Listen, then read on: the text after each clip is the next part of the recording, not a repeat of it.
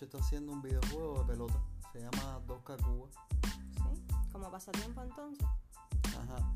A ver, es un parche.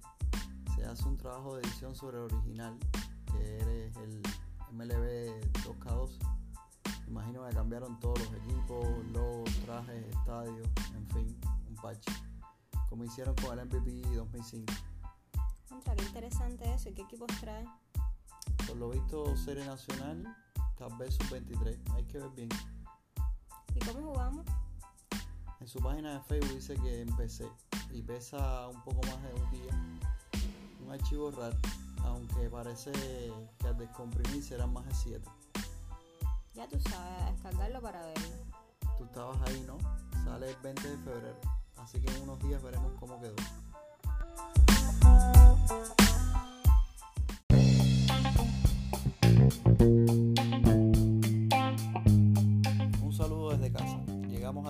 Episodio de Teaser, nuestro podcast de noticias de la semana.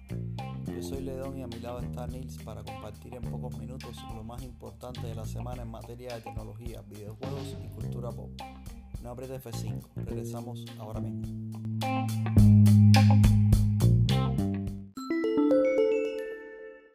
Desde este lunes comenzará a implementarse un sistema de monitoreo epidemiológico desarrollado por la empresa Datis para socializar los resultados de las pruebas PCR en un tiempo lo más reducido posible. Los sospechosos de COVID-19 conocerán en menos de 24 horas si son positivos o no mediante un SMS a su móvil o un mensaje a su correo electrónico. Los posibles casos de coronavirus deberán ofrecer su número de teléfono o su correo para ser notificados. Tatis también está trabajando en una aplicación para dispositivos móviles con la cual será posible consultar el estado de los PCR que se espera llegue próximamente. Este sistema ayudará también a perfeccionar el manejo de las capacidades en los hospitales y centros de aislamiento, para de esta forma disponer de las camas en cuanto se sepa el resultado de los exámenes. Y el gigante de la televisión filipina, GMA, dio a conocer a los actores que darán vida a los muchachos tras Voltu 5, así como los villanos, el príncipe Sardov y Sandra. Volte Fice Legacy es el primer remake de acción en vivo basado en la serie de anime creada por Toy Company. Al frente del proyecto está el director Mar Reyes, quien ha estado cinco años trabajando en la película. GMA ha asegurado que el guion, personajes adicionales, universo expandido y la creación de un idioma boazaniano han sido revisados y aprobados por Toei antes de la producción del proyecto. GMA aún no ha revelado una fecha para el estreno, pero podrá ver en nuestras redes un teaser espectacular del mecha japonés más famoso de Cuba, así como las imágenes de los actores seleccionados.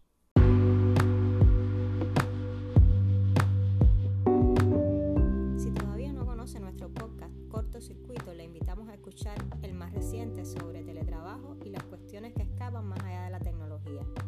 ¿Es el teletrabajo en Cuba una solución temporal, una moda, una necesidad? ¿Todos los trabajos se pueden realizar en esta modalidad? ¿Tenemos el acceso a los medios de telecomunicación para poder cumplir con este tipo de trabajo desde casa? Para contestar a tantas interrogantes, el anfitrión del pasado viernes, Edilberto Carmona, conversó con el profesor Néstor del Prado y nuestro coordinador editorial, Y.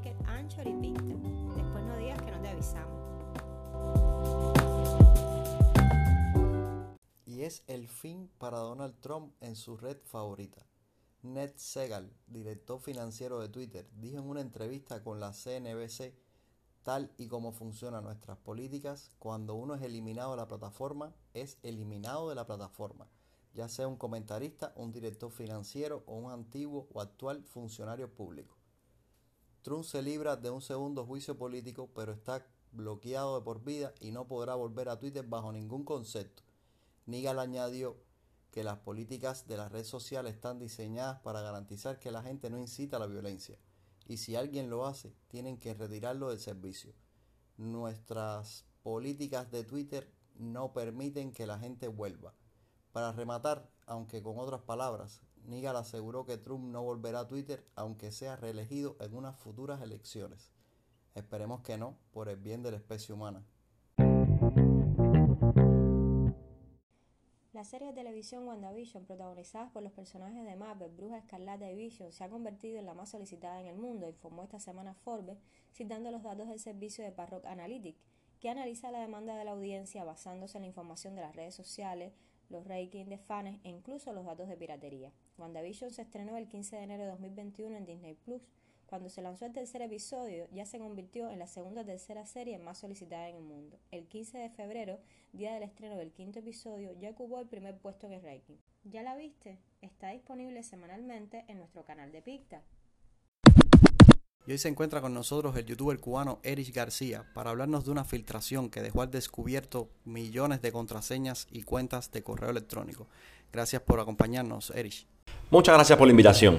COMB una filtración que deja al descubierto 3.200 millones de correos y contraseñas. La seguridad de nuestras cuentas de Gmail, Hotmail, Outlook, Yahoo y otros servicios vuelven a estar comprometidas por culpa de COMB, una nueva filtración de datos.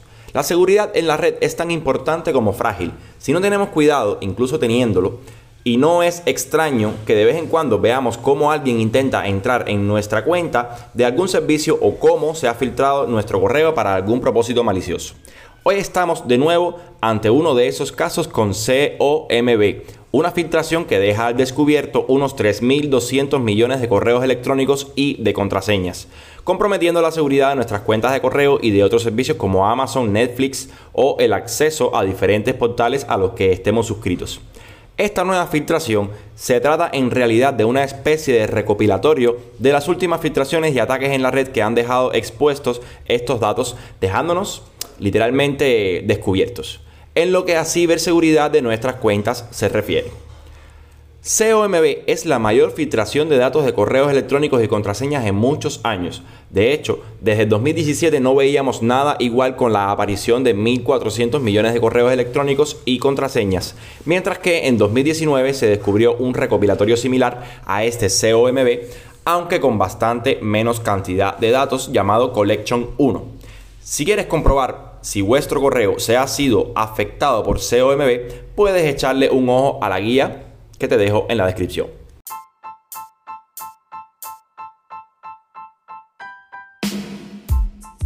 Nos quedan más noticias, pero se nos acabó el tiempo. Te invitamos a seguirnos en Telegram, Facebook, Instagram o Cuba Debate. Estamos en Anchor, Google Podcast y Spotify. Déjanos un like si te gustó nuestro teaser y recuerda, this is the way.